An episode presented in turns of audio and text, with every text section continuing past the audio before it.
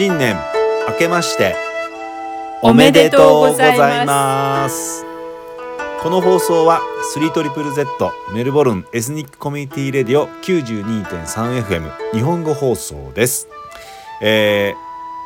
ー改めまして皆さんこんにちは、えー放送メンバーのゆうすけです。緑です。はい、えー、2023年、えー新年始まりました、えー、みどりさんこんにちは。こんにちはなんか新年早々ちょっとチットチャットうん。でスタートですね、そうですね。なんか確か去年も あの新年確かそうでした。うん、僕担当させていただいたような気がして、はい。早いです。一年がね。ねえねえ、はい。1年の最初に僕でいいのかななんていうのは、まあ、毎年ちょっと思っちゃったりなんかしてるんですけど。一番長いメンバーですから、ゆうすけさんがああそっかもうそういう風になってしまったんですね。はい。2018年からねゆうすけさんメンバー。あ そっか。ということでなるほど。私はそこで同期なんですけどね2018年ゆうすけさんの後に入りましたそうのでね。でしたね。はい、まあかれこれ5年5年ぐらいですかね。ね。はい。はい。ということで、あの2023年、えっと今年は干支にすると、えっとうさぎ年ですね。そうですね。はい。ということで、あのまあ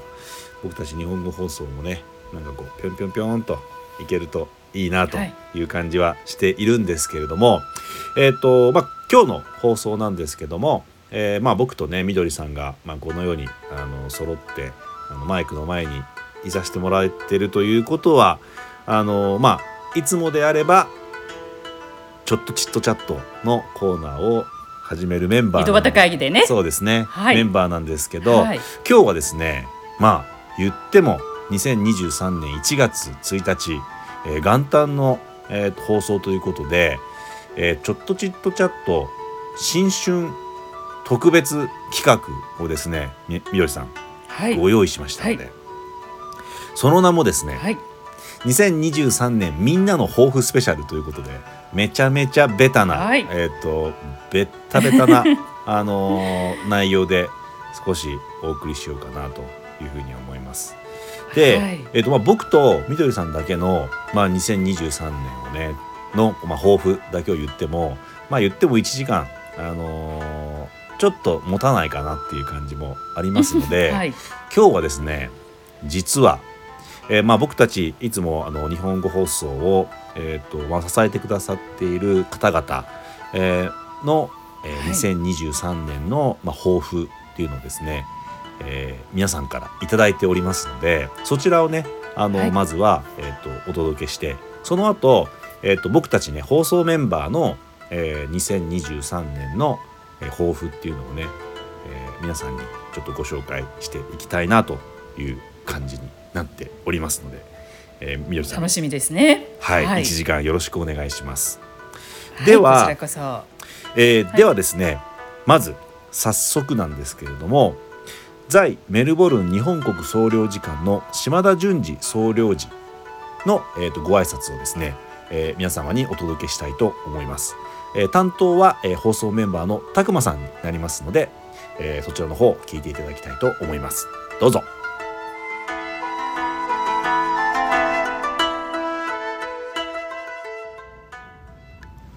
はい、えーそれでは本日は公務でお忙しい中、えー島田総領事にお越しいただきました本日はどうぞよろしくお願いいたしますよろしくお願いいたします。はいよろしくお願いいたします早速なのですが、えー島田総領事自己紹介を兼ねて新年のご挨拶をお願いしてもよろしいでしょうか？はい。えー皆さん、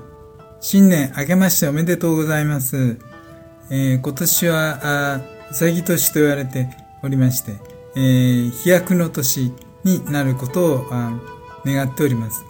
で、私は、あの、在メルボルンの日本国総領事をやっております、えー島田淳二と申します。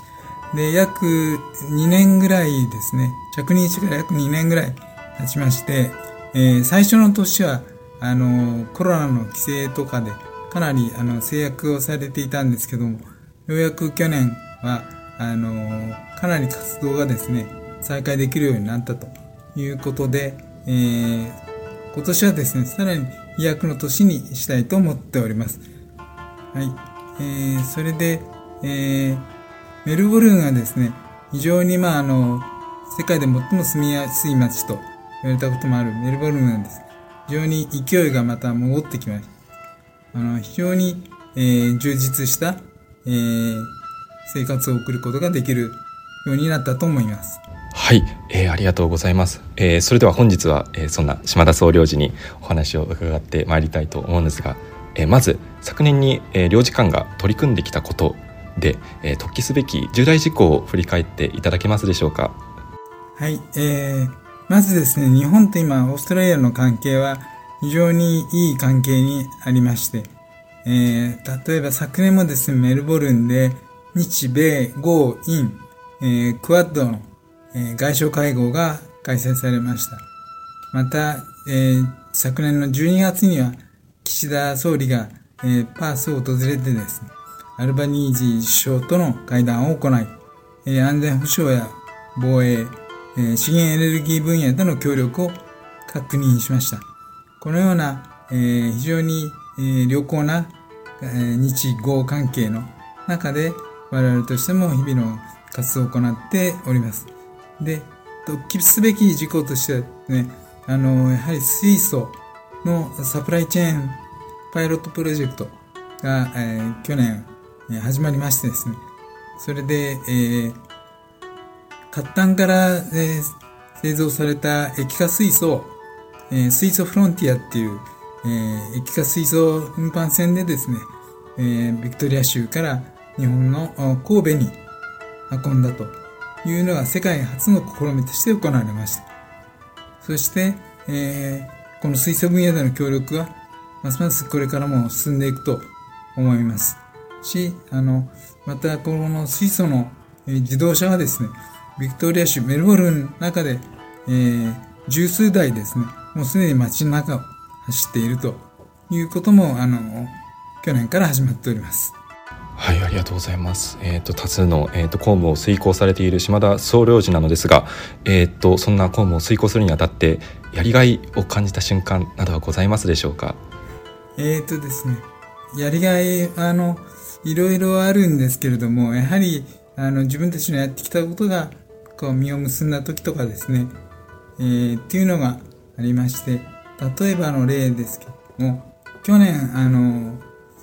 日本が、えー、宇宙の関係でですね、えー、ビクトリア州の、えー、小学、小学校に行ってですね、えー、一つやる、あの、プロジェクトがあったんですけれども、それは、あの、コーフィールド小学校にですね、えー、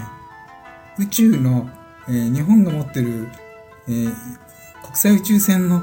えー、モジュールの中に実験棟が、日本が持ってる実験棟がありまして、そこに、えー、ゴールドワトル、えー、植物の種をですね、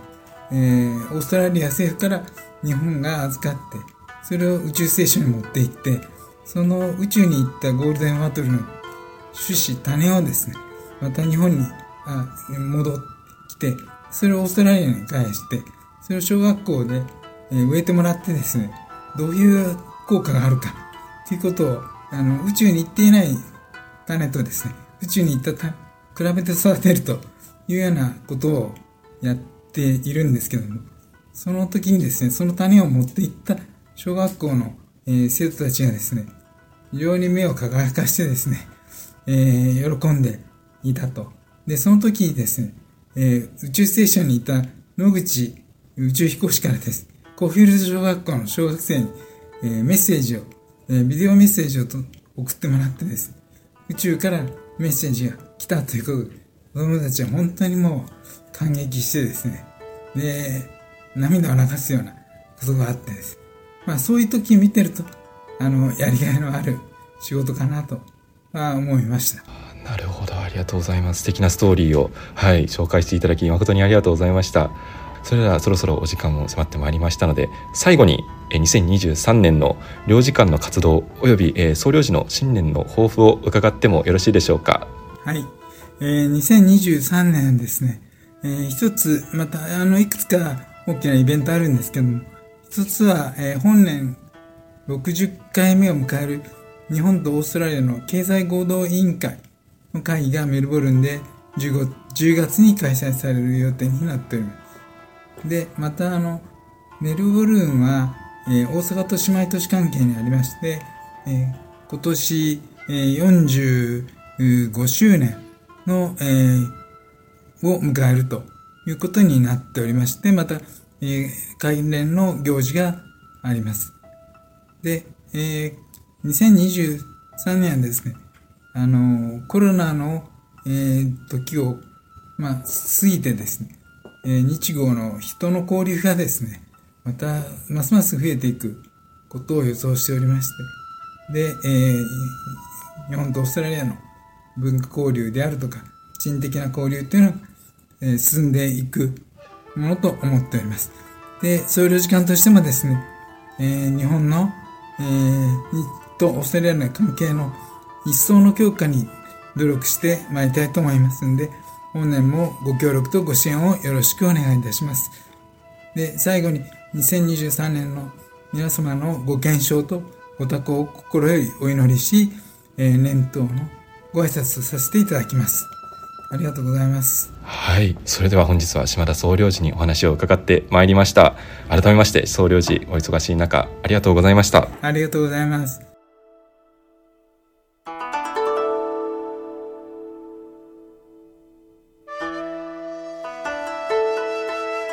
はい、えー在メルボルン日本国総領事館の島田淳二総領事から、えー2023年のですね新春のご挨拶をいただきました。ありがとうございました、えーでは続いてですねえーっとこれはいつもですね僕たち日本語放送を支えてくださっている、えーっとメルボルン国際日本語学校の、えーっと方々の2023年の抱負をいただこうかなというふうに思っております。えーとまあ、メルボルン国際日本語学校というと、まあ、ちょっと皆さん聞き慣れないかななんていうふうにそんなことないか聞き慣れないってことはないとは思うんですけど、えー、と土曜校の名でね皆さんにはあの、ね。親しまれているんじゃないかなというふうに思いますので、そちらのね、えー皆さんの2023年の抱負を、えー聞いていただこうかなというふうに思います。どうぞ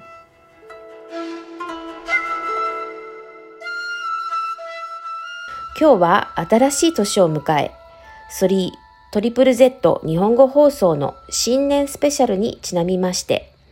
2023年新年の目標、抱負などの声を実際にこの学校に通っている生徒さんたちから集めてみました。可愛い子供たちが話す様子をぜひ聞いてみてください。MISJ2 年小林真理子です。私は今年日本語の字をもっときれいに書けるようになりたいです。そして日本のおじいちゃんとおばあちゃんに会いたいです。3年生の黒田瑛太9歳です。2023年の目標は空手を頑張ることです。今は緑帯なので茶色帯になれるようになりたいです漢字をたくさん勉強していろいろな本を読めるようになりたいです僕の名前はトニオロエンゾーです。4年生です。来年何でもできるんだったら、大阪のユニバーサル・スタジオ・ジャパンに行って、任天堂ワールドに行きたいです。小学校5年生のリリです。今年の抱負はピアノの試験に受かることです。試験に受かるためにたくさん練習をするといいと思います。試験はグレード2です。この試験は私の初めての試験ですだから今年はピアノの練習をたくさん頑張りたいと思います中学1年生の下カレンです。私は来年はもっとたくさん日本語の本を読みたいと思います。次のレベルの関係のテストもチャレンジしたいと思います。ひまわり組の浅野健信です。今年はもっとたくさんお友達を作っていっぱい遊びたいです。漢字の勉強をしてお兄さん、お姉さんみたいに本をたくさん読めるようになりたいです。皆さんそれぞれ頑張って今年の目標を達成できるといいですね。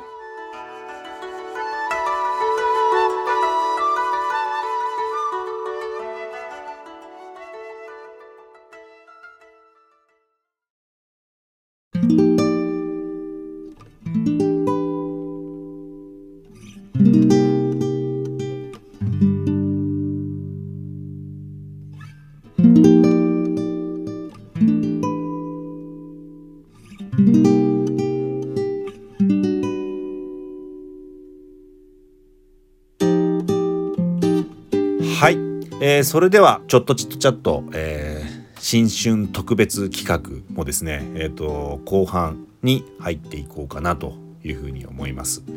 えーどうでした？みみどりさんあの土曜校の皆さんのあの2023年の抱負でしたけどなんかすごく可愛くてちょっとほっこりしちゃいましたね。可愛いですよね。ねなんかあね。の自分がまあ子育てしていた時のことも思い出しますし、もう私自身もね、うん。あの土曜校には大変お世話になって子供2人行かせて、えーもらったわけなんですけど、うん。まあそれをさらに遡ってですね、自分が小さい時どうだったのかなっていうようなね。ね。自分にこう置き換えてね話を、まあそれにしては皆さんしっかりされてるなっていう そう僕もそうこともね思い。ました。合わせて、うん。なんかちゃんと、はい頼もしいなと思いました。そうね。なんかその年の抱負とかって僕持ってなかったような気がするんですけど。何かありました？ゆうすけうさん、んなんか覚えている抱負で抱負というか、まあ、なんか今パッと浮かんだのが、まあ、なんか小学校1年生ぐらいに、まあ、パン屋さんになりたいっていう夢があったなぐらいで。パン屋さん？うん。そうなんへですよ。ーそうでしたか？なんねはい。今あんまパン食べないんですけどね当時はパンが好きだったみたいで。うん。まあでもそうそういうのぐらいしかなかった。でもなんか うんなんかこう生活ノートとか冬休みの時とかにあとはなんかこう書き初めとかでなんかこうその年のなんか夢とかをちょっと書いたかななんていう記憶はうっすらありますけどね。うんね。ね。なかなかあの大きくなりますとという、まあ、言いますか大人になりますと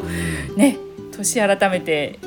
何かもね目標を作るっていうのがねなかなかしなくなりがちかなと自分のことを振り返りますとね。そうですね。ううんんなんかいい機会かもしれないですね。あの土曜校の皆さんのあれをきっかけにちょっと考えてみようかななんていうのはちょっと思いました。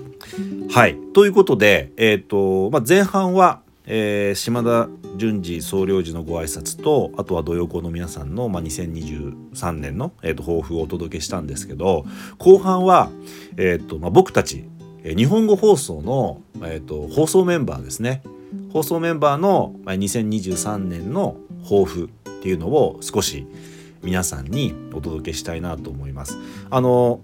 これもですねあの皆さんからあの皆さんというかメンバーからあお預かりしているのでこれをちょっとねあのなんて言うんですか？リレー形式？リレー形式でバババババッと、はい。バババッとはい。ちょっと皆さんにはい。お届けしたいなと思いますので、はい。そちらをまず はい。聞いていただきたいと思います。どうぞ。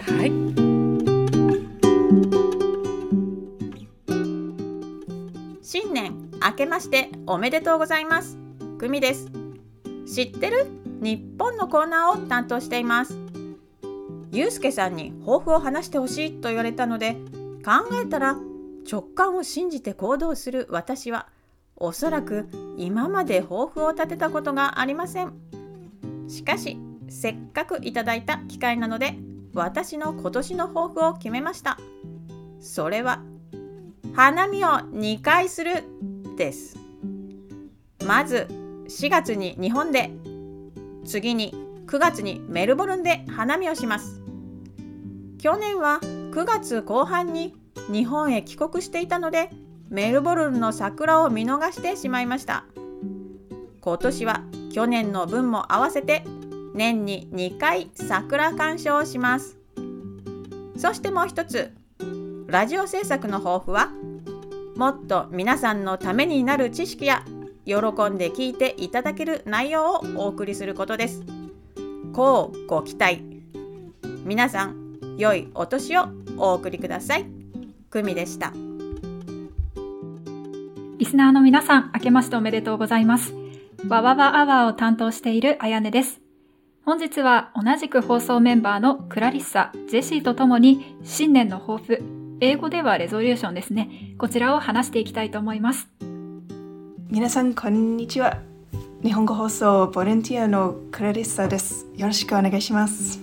皆さん、こんにちは。クラディッサさんと同じ時期に、この日本語放送のボランティアになりました。ジェシーと申します。よろしくお願いします。はい、二人とも自己紹介ありがとうございます。では早速新年の抱負話していきたいんですけれども、私から話していきます。2023年私はですねちょっと最近英語の勉強がおろそかになってきているなと感じているので毎月最低1冊英語の本を読みたいと思っています。先月ちょうど図書館のカードもようやく作りました。そんな中2人はどうでしょうか？じゃあまずクラリッサさんお願いします。毎月最低1冊。さすがあやねさん。頑張ってくださいよ。でも私は毎月一冊映画の本を読んでもいない。実は抱負を作ることがちょっと難しかったです。もちろん毎年目標がありますがあまり新年の抱負を立てません。でも今年の抱負一つあります。家族と友達ともう知っているんですが私はいつも5分から10分遅れます。来年はいつも時間通りに行きたいです。はい。あ、二人とも素敵ですね。あやねさん、何かいい英語の本が見つかりましたら、私にも紹介してください。私も長い間英語の本を読んでいないので、はい、興味があります。もちろんです。そしてクラリッサさん、遅刻しないことですね。素晴らしいです。私もよく遅刻したりすることがありますんで、クラリッサさんに見習わないとですね。そして私の今年の抱負ですが、えー、それは自分に優しくすることです。この2、3年間の間、メルボルンでは世界中で一番長いロックダウンが行われました。そんな中で頑張ることだけが最善な選択だとは限らないということを学びました。自分の努力を認めてよく頑張りましたね。休んでいいですよと褒めてあげることで将来的に頑張れるようになることもありますので、あ来年はもっとそうしていきたいと思います。はい、二人ともありがとうございます。同新年の目標を立てるっていうのもなかなかないことなので、いい機会だったなと思いました。あやね、クラリッサ、そしてジェシーでお送りしました。リスナーの皆様、今年もよろしくお願いします。えー、良い一年にしましょう。リスナーの皆さん、新年明けましておめでとうございます。学生メンバーのたくまです。ジャンピンジャパンというコーナーを担当しております。さて、早速なのですが、私の新年の抱負について話していきたいと思います。私もっと人生を楽しみたいなと思っていまして、2023年には新しい趣味を見つけられればなと考えております。中でも趣味の候補として一つ目につけているのが旅行です。えー、オーストラリアでの留学生活がスタートしてから、えー、必然的に初めての場所に思うことが多くなりましてね。そんな新しい場所の魅力を肌で感じた時の感動を私21歳にしてようやく気づくようになりました、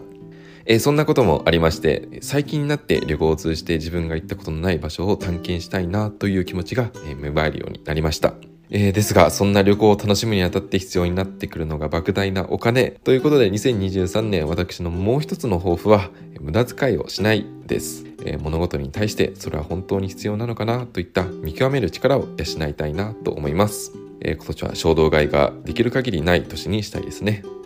さて、えー、私今月中にメルボルンから日本へ帰国予定なのですが、日本に帰ってからもですね、まだまだ自分が訪れていない日本の名所がたくさんあると思いますので、うまくお金を貯めつつ、一つの趣味として旅行を楽しめたらなと思います。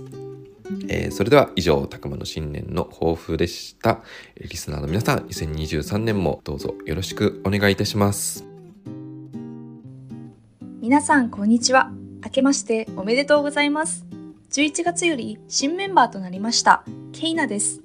メルボルン大学で大学院生としてジャーナリズムを学んでいます。勉強していることを活かして皆さんにためになる、そしてワクワクする情報をお届けしたいと思っております。どうぞよろしくお願いいたします。さて、私の来年の抱負は、ボールと友達になるです。私はこれまで球技を練習してきたことが一度もなくソフトボールバレーボールサッカーバスケットボールどれも得意ではありません。さらにボールが自分の方に飛んでくると逃げ出したくなってしまいます。そのくらいボールとはなかなか仲良くなれません。しかし来年はあえてそのボールと正面から向き合って苦手な球技を好きになろうと思います。思い立ったらまず行動ということで先日早速バスケットボールを購入しました。部屋に置いているので次第に愛着が湧いてくると信じています。また好きこそものの上手なれなのでルールを一から勉強して大学の友達と楽しく練習をしてスポーツそのものを好きになれたらなと思います。嬉しいことに自分の住んでいる寮のすぐ横にバスケットボールのコートがあるので空いている時間にドリブルやシュートの練習をすると心も体もリフレッシュできそうでいいですね。何事も苦手意識から一歩踏み出してまずはトライしてみようと思いますここメルボルンでのこれからの留学生活でも意識していきたいです以上ケイナの新年の抱負でしたリスナーの皆さんの一年が素敵なものになることを願っていますリスナーの皆さん、明けましておめでとうございます。11月からこちらの放送に参加している学生メンバーのゆうたです。現在、交換留学生としてメルボルン大学でメディアの勉強をしています。僕の新年の抱負は、忙しい生活を送るということです。昨年、メルボルンに来て最初の頃は、すべてが新鮮な環境だったので、いろいろなことに積極的になれたのですが、最近ではこちらでの生活に慣れてきてしまって、やっぱり家でのんびりしたいなという本音が強くなってきてしまっています。ですが、せっかく海外に来ているので、いろいろ体験しないとという気持ちもやっぱりあるわけです。そこで、2023年は常にやることがある状態をキープして、終わってみればあっという間に感じるような留学生活にしたいと思います。それは大学での勉強ですとか、あとアルバイトにも挑戦してみたいですし、そしてもちろんこちらの日本語放送を通して皆さんに面白い番組をお届けしたいと思っていますので、今年もよろしくお願いいたします。以上、僕の新年の抱負でした。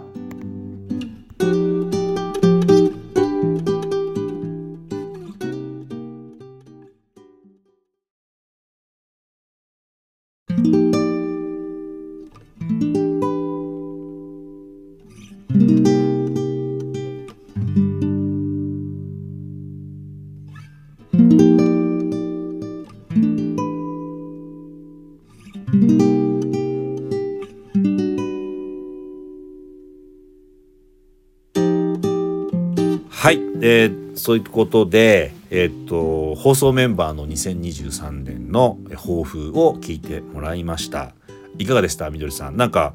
あこれ面白いなとかなんかそういうのってありました？えーっとちなみにたくまさんが、はい。えーっと旅行と無駄遣いをしないという、えーっとまあ、はい。抱負、なんかそれもなんかはい。よくわかるなって感じはしたんですけど、あとクラリッサが遅刻をしない、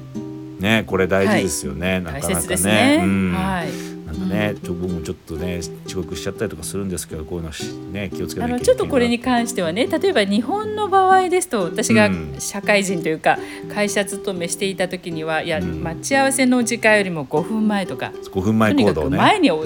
お伺いする、ね、っていうふうに言われてたんですが、私がこちらに来て例えばあの知り合いの家を訪ねる時には5分遅れていくべきだっていうふうにこちらのローカルの人から聞いたことがあるんですね。ですので、まあ、そこら辺は臨機応変にっていうことでもいいのかなというふうに思ったんですけどね,、そうね。例えばあのお友達のお宅を訪ねる時は早く行ってしまうともしかしたら支度ができてないかもしれないので、まあ、5分ぐらい遅れていく方が、あのまあ優しいというか あの、ね、都合もそちらの都合もあると思うので。えーっていうことも聞いたことがあるのでねまああのまあ、GO に行ったら GO に従いでねいろいろあるんだなというふうに時間についてはちょっとそんなふうにも思っています。すね。まあ、ビジネスの世界はまた別だと思うんですけれどね、はい。というようなことを思いました。はい、はい。でジェシーが自分に優しくということで、うん。うんね、あとは久美さんがこれ面白かったですね。花見を2回するって日本とメルボルンはで2回花見をするっていう、い、いっすねなんか。ですね。うん。やっぱメルボルンと日本ってやっぱ季節が似てるから季節が似てるっていうか、まあ、反対ですけどなんかし四季四季がちゃんとあるっていうのは似てるんで、楽しめますからね。うん。うん。それは面白いなんか見方だなと思いました。で、えーっとケイナさんが、えーボールと友達になる。まあこれはなんか某漫画みたいな感じでしたね。それから、えー、ゆうたさんが忙しい生活を送るということでした。で、あやねさんが英語の本を毎月一冊読むっていう。これまた素晴らしい。すごいすごいですね。なんかね、うん。まあちょっと僕はできないかなって思いましたけど。私は日本語の方を一冊読むもなかなかできていないので、確かにね。あの最近はねやはりあの情報をネットからもらうっていうことが多くてですね、はい。なかなかこう紙を手に取ってっていうのが少なくなってきてるかなって思うんですよね。確かにね、でも私やはり紙の方が本を読むのは紙の方が好きな派なので、うん。まあちょっとあの今後の抱負につながってしまうんですけど、はい。あの今年の抱負。じゃあいいですよ。この流れで。言っちゃっていいですか？みどりさん。言っちゃっていいですか？えっ、とはい。じゃあここからは、まあ、僕とみどりさんの、まあ、22 23年2023年の抱負ということでえっ、と、はい。どうぞみどりさん先どうぞ。いいんですか？いいですよそんな。いいですよいいですよ じゃあお先に。はいどうぞ。い、やあの先ほどね、ん。えー、あやねさんが英語の本を読むっていう話があったんですが、えー私は日本語の本もちょっとあの読まないで積んどく状態のものがたくさんあるんですね。なのでちょっと本棚の整理をするっていうのが一つ。はい。あ欲張りですね。二、つあるんですか？あえしてそうなんです。でもう一つ、はい。えーそれはですね、去年ちょっと実はコロナに、あの罹患しまして感じたんですけども、えー実はちょっとロングコロナと言われて熱が3週間以上引かないというちょっとヘビーなもので、えーそれからこうね体調がちょっといまいち芳しくない時期が長く続いていたものですので、うんうん。えーまずはね基本に立ち返って呼吸をきちんと整える。これを2つ目の目標にしたいと思います。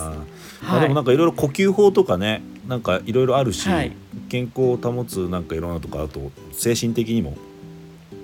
少しこうそうですね。安定するみたいな。安定するっていうかね、ん。そういうのもありますからね。で私が、はい、考えてるあの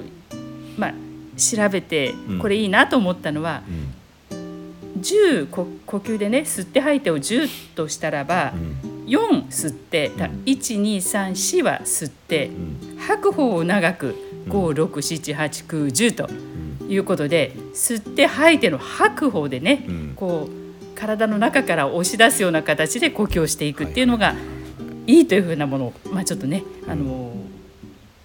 見たものですから。10秒でにちょっと。10秒一つの呼吸を10秒としたら4秒吸ってはい6秒で吐くって感じ、イメージとしてイメはいージっていうかそういうことですよね。そうですねみどりさん4対6で、うんの日で呼吸をしていく、で特にコロナ禍でマスクをしていてこう呼吸がいいいい加減になってたんですよね。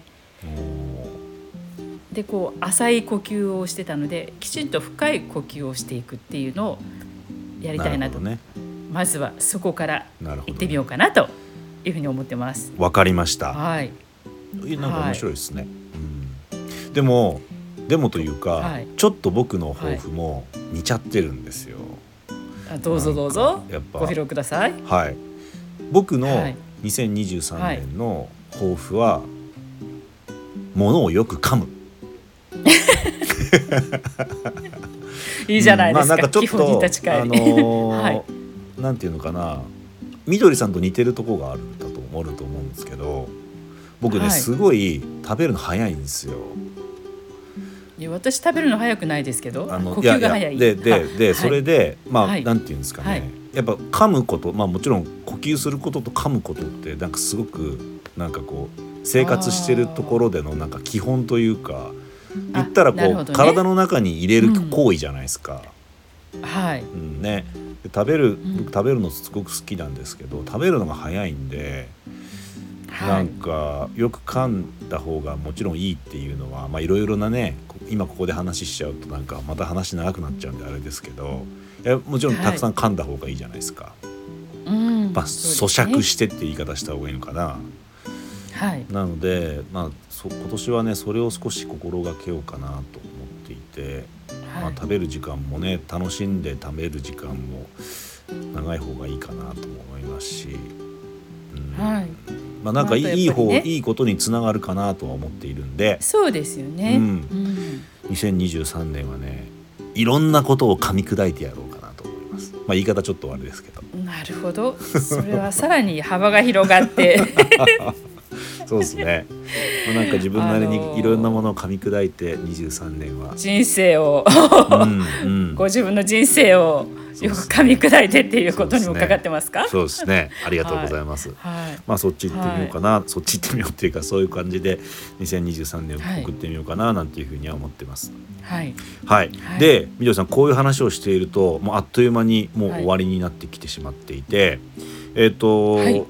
という間で2023した。年。はい。最初の、はい。えーごえー、と最初の放送をはこの辺で、えー、と終わらせていただこうかなというふうに思います。えー、2023年、えっ、と僕たち、えー日本語放送もを、えー、と変わらず、えーご支援いただいて、えー、と本当この1年、えーどうぞよろしくお願いしますという感じですねみどりさん。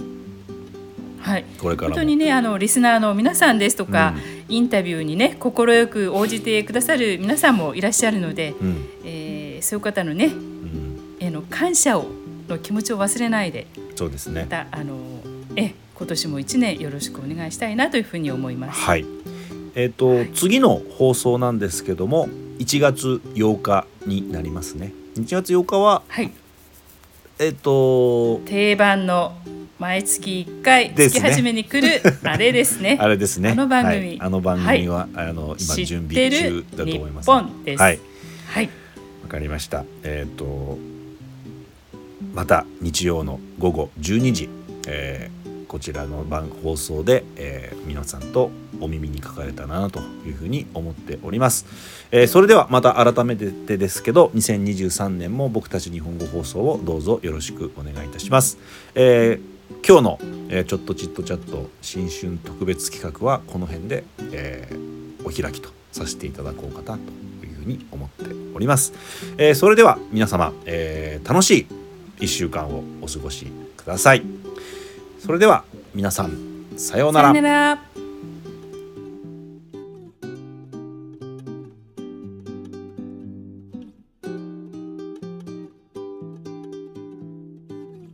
はい、えーそれでは、えーここからはですね、え先ほど、え2023年の抱負を、えいただいたメルボルン国際日本語学校の学校紹介の方をお届けしたいなというふうに思っております。メルボルン国際日本語学校は、え4月からプログラムが始まるということもありますので、えこれからですね入学をご検討されている方土曜校に興味があるよっていう方、えそちらの方を聞いていただいて何か参考にしていただけたらなと思いますどうぞ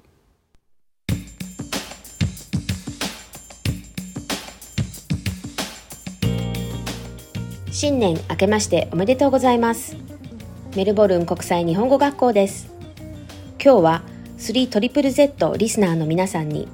学校の紹介と生徒たちや職員保護者の声をお届けしたいと思います。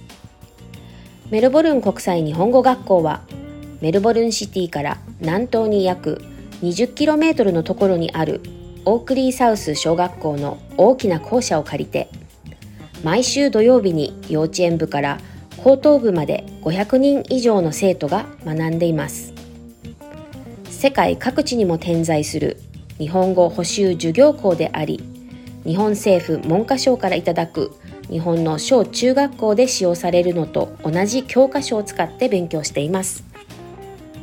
またオーストラリア政府からコミュニティ・ランゲージスクールの認定も受けていますので両方の国の教育の良い部分を取り入れた特色のある学校づくりに努めています。朝は9時過ぎからお昼を挟んで午後の2時半まで一日中まるで日本の学校のように日本語のみで学校生活を送ります。毎週土曜日には生徒たちは日本語を使う機会にどっぷりと浸かることができ日本語を話す友達作りにも大いに役立っています。さてメルボルン国際日本語学校には蔵書5000冊を誇る図書室があるのです。日本語図書は親のボランティアチームによって運営されていますので今日は図書委員の方からお話をしていただこうと思います。ではどうぞよろしくお願いします。こんにちは。私は去年4月から1年間の任期で図書委員を務めています小林由美子です。今から学校図書について少し紹介をしますね。私をはじめ図書室運営に関わる大人は全員学校の保護者の中から募集するボランティア人員にて構成されています今年は合計12人で仕事を回しています図書室はメルボルン国際日本語学校が借りているオークリーサウス小学校の校舎内にそう広くはないものの日本語の本を置くスペースをいただいて学校が開校する毎週土曜日にフル回転で稼働させています。幼稚園や低学年向けの絵本紙芝居や DVD のほか小説電気図鑑自然科学クラフト工作漫画や大人向けの単行本など幅広いジャンルの本がありますので興味の方向が違うあらゆる年齢層の園児から高学年の生徒たちでもお気に入りの一冊が見つかる図書室です。例年寄付金を本の購入に使うことができて新しい本も追加されています。低学年の子どもたちは授業の一環として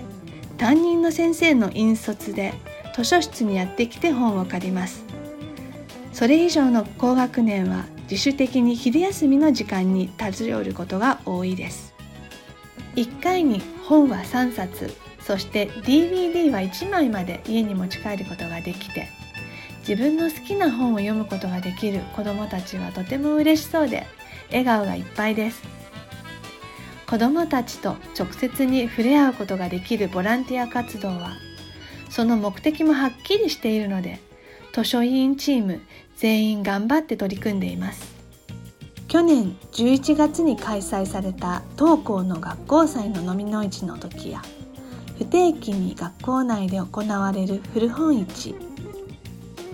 大人向けの本も数多くありその古本市などで集まったお金は毎年生徒たちに還元されます。例えば卒園卒業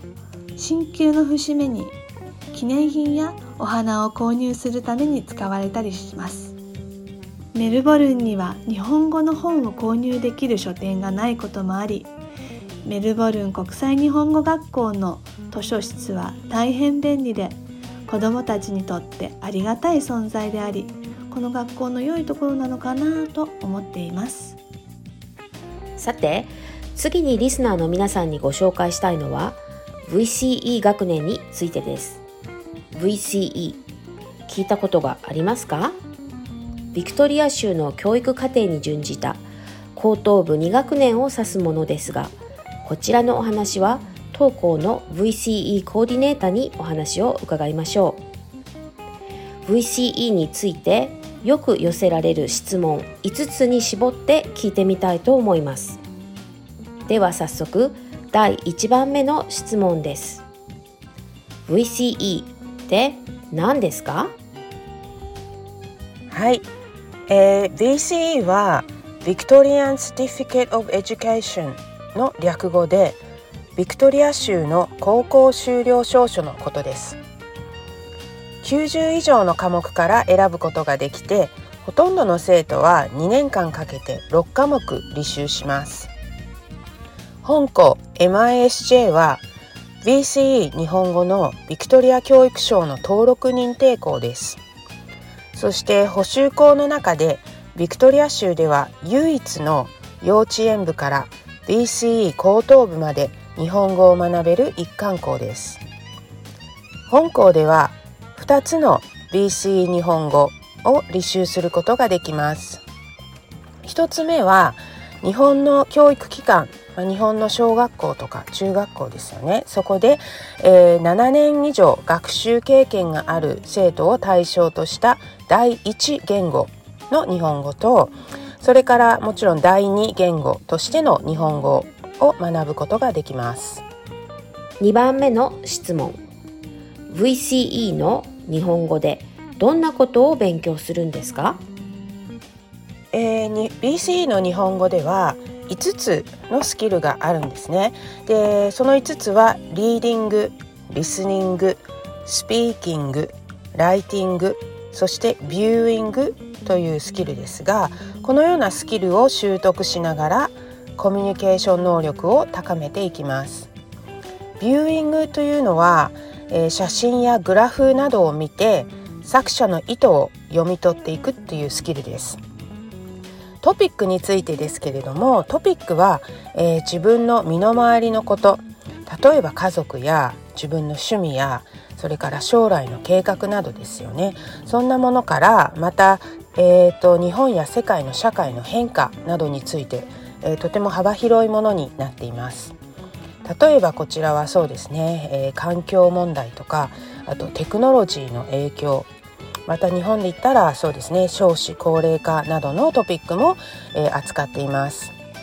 もちろんそれから日本の社会や文化についても深く勉強します。こちらは例えば日本の年中行事ですとか日本の学校生活そして日本の著名人などについても勉強しています。ですから日本のテレビを見たり本を読んだりしながら日頃から日本の文化や時事に慣れした慣れ親しんでいると BCE はとても役に立つと思います。3番目の質問。VCE は日本の受験とどう違うんですか？はい、えー、っとそうですね日本の受験との違いということですけれど、えー、BCE は、えー、ビクトリア州が定める一斉試験というのがありますけど一斉試験の結果だけではなくて1年間年間を通じての学校の成績も考慮されて最終的な成績が算出されるようになっています。例えば、えー、日本語の第二言語の場合ですけれども学校の試験は1年間かけて6回することになります。ですからその6回の試験も大切ですので一番そうですね日頃からの地道な努力はとても大切なことになります。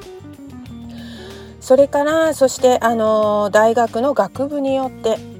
学部によってなんですけどもね大学のエントリーの基本の基準スコアっていうのが設定されていまして自分の最終成績をもとに希望の大学に入学することができます。ですからあの日本の大学のように個々の大学が定める試験っていうのは ABC ではありません4番目の質問 VCE ジャパニーズは言語のレベル的には日本の義務教育の何年生相当になるのでしょうか？そういった比較ができますか？はい、えー、BC の日本語のレベルっていうことですけれどもそうですねなんか一言ではとても比較できるっていうのはちょっとできる比較することはちょっと難しいんですけれどもね、えー、なぜかというと BC は各科目日本語だけじゃないですけれどもあの科目に関わる知識だけではなくてその知識を持ってそれをどのように活用したり表現したりそれを分析してどそれをどうやってまとめて回答するかということが、えー、求められているからなんですね。例えば漢字だけを見ますと漢字の知識だけ見るとあのー、200字でいいですので、えー、日本で言ったらやっぱ小学校の12年生程度の漢字の読み書きが必要となります。でもやはり BC で高得点を取るにはその漢字が読めたり書けるだけっていうその知識だけではなくて、まあ、もちろんそれを書いあの漢字を音読み訓読み正確に書くっていうのももちろんなんですが漢字を使った表現表現力に富んだ効果的な文章として漢字を入れていくということが必要とされているんですね。ですから暗記だけの知識の習得では高得点が取れない評価基準になっています。最後の質問になります。メルボルン国際日本語学校 MISJ の VCE を受講すればいい点が取れますか？今まで MISJ で勉強した生徒の成績はどうだったのでしょうか？はい、えー、それはもちろんですね、まあ、本校 MICCA に行ったからといって自動的に高得点いい成績が取れるっていうことはもちろんないですよね。でも例年そうですねあの他の現地校と比べますとやはり高い平均点を獲得しているということは事実です。その理由としてやはり香港の生徒の皆さんのほとんどが幼稚園とか小学校の低学年からあの香港に頑張って通学をして日本語や日本の文化を通じて高い日本語能力を育成保持していることが挙げられると思いますそして BCE まで続ける生徒さんというのは本当に強い志を持って生徒同士お互いに切磋琢磨しながら1週間に1回っていう本当に限られた勉強の環境の中なんですけれども毎日宿題をしたり見直しをしたりっていう努力を重ねている生徒さんがほとんどですよね。またもちろんそれを支えている先生方教員そして、えー、もちろん、えー、保護者の皆様のサポートがあってこういったいい成績が取れているということが、えー、欠かせないと思っています。ありがとうございました。VCE についてかなり詳しい説明でした。これを機会に日本語教育や VCE ジャパニーズについて考えるきっかけになればと思います。今日のラジオ放送日現在1月はメルボルン国際日本語学校はお休みの最中ですが1月28日土曜日からの4学期のスタートを生徒たちは楽しみにしていることでしょう。リスナーの皆さん今日はメルボルン国際日本語学校の様子が少しでも伝わったでしょうか？入園入学に興味を持ってくださった方は投稿のウェブページからいつでも連絡を取ってください。見学ツアーは毎月、途中入学も随時受け付けています。それではまたの機会まで。